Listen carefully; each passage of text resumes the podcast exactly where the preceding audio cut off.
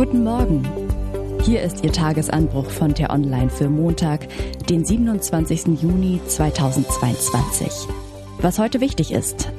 In Oslo hat ein Mann vor einer schwulen Bar Menschen erschossen. Das kann man Terror nennen, wie Kanzler Scholz, oder man gibt zu, dass es sich um ein größeres Problem handelt. Geschrieben von T-Online-Chefredakteur Florian Harms und am Mikrofon bin heute ich, Eileen Wurziner. Einfach mal wieder unbeschwert einen Abend erleben, Musik hören, es sich gut gehen lassen. Das dachten sich wohl auch diejenigen, die in der Nacht zu Samstag in Bars in der Osloer Innenstadt feierten. Doch dann mussten sie um ihr Leben laufen. Denn ein Mann schoss auf die Feiernden in einer Partystraße, tötete zwei Männer. Mindestens 21 Menschen wurden verletzt, zehn davon schwer. Das Hauptziel des Angreifers war der London Pub, eine der bekanntesten Schwulenbars der norwegischen Hauptstadt. Der norwegische Geheimdienst sprach kurz darauf von einem islamistischen Anschlag. Der mutmaßliche Täter soll sich seit Jahren radikalisiert haben, sei bereits mehrfach straffällig geworden und habe mit dem sogenannten Islamischen Staat sympathisiert. Das Motiv ist laut Polizei unklar. Es konnte noch nicht festgestellt werden, ob es sich tatsächlich um ein Hassverbrechen handelte. Es laufe derzeit eine Untersuchung, ob der mutmaßliche Täter aufgrund seiner psychischen Verfassung schuldfähig ist. Noch ist es also zu früh zu sagen, weshalb diese Tat genau begangen wurde und ob der Täter auf eigene Faust oder als Teil einer Gruppe handelte. Norwegische Medien berichten allerdings, dass der Mann Kontakt zu einem bekannten Islamisten pflegte, der erst Mitte Juni bei Facebook dazu aufgerufen hatte, Schwule zu töten.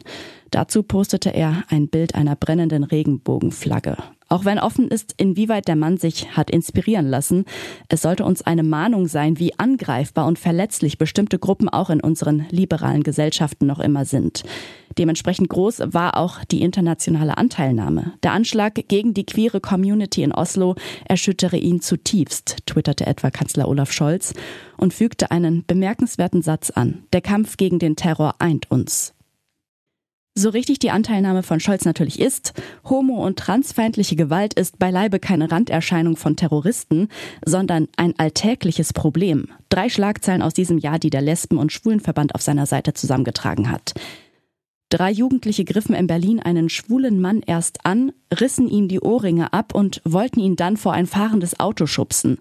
Passanten griffen ein. In Nordrhein-Westfalen ist ein Transgender-Mädchen von drei Jungen fast totgeprügelt worden, lag mehrere Tage im Koma. Und in Berlin schlug ein Mann eine 25-Jährige in einem U-Bahnhof, nachdem sie eine Frau geküsst hatte. Das große Problem, das genaue Ausmaß dieser Art von Gewalt lässt sich kaum einschätzen. Experten rechnen mit einer Dunkelziffer von 80 bis 90 Prozent.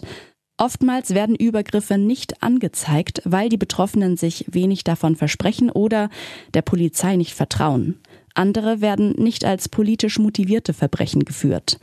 Denn obwohl das Problem hinlänglich bekannt ist, melden einige Bundesländer so gut wie gar keine Zahlen.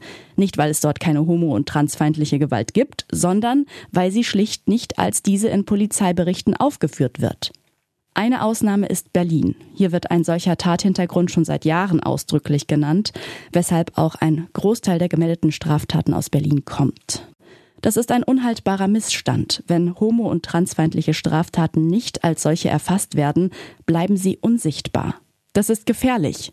Denn um zu wissen, wie diese Art von Gewalt am besten bekämpft werden kann, braucht es gesicherte und repräsentative Erkenntnisse über die Taten und Täter. Andere Bundesländer sollten also dringendst nachziehen. Das ist überfällig. Die Menschen in Oslo fanden am Wochenende übrigens die einzig richtige Reaktion auf den Angriff. Zwar sagten die Veranstalter die für Samstag geplante Pride Parade ab, Tausende gingen dennoch spontan mit Regenbogenfahnen auf die Straße. Auch in Berlin gab es Solidaritätsbekundungen. So viel ziviles Engagement ist toll, noch besser aber wäre es, wenn auch Politik und Polizei das Thema endlich ernster nehmen würden was heute wichtig ist. Noch vor sieben Monaten hatte sich Kanzler Scholz den G7-Gipfel wohl anders vorgestellt. Damals wählte er als Titel für das Treffen Fortschritt für eine gerechte Welt. Nun aber geht es darum, wie die größten Brände eingedämmt werden können, vom Ukraine-Krieg über Hungersnöte hin zum Klimawandel. Für die Partei mag es ein großer Schritt sein, sonst aber dürfte es kaum jemanden beeindrucken. Auf ihrem Parteitag beschloss die Linkspartei, den russischen Angriffskrieg auf die Ukraine uneingeschränkt zu verurteilen. Der Fall sorgte bundesweit für Entsetzen. Ende Januar soll ein Mann zwei Polizisten nahe Kusel in Rheinland-Pfalz erschossen haben. Im Mordprozess beginnt heute die Zeugenvernehmung. Er rückt Themen in den Fokus, die sonst wenig im Lichte der Aufmerksamkeit stehen. Heute wird bekannt gegeben, wer den Friedenspreis des deutschen Buchhandels 2022 erhält. Das war der T-Online-Tagesanbruch, produziert vom Podcast Radio Detektor FM. Uns gibt's auch morgen wieder und am Wochenende mit einer Diskussion zum wichtigsten Thema der Woche.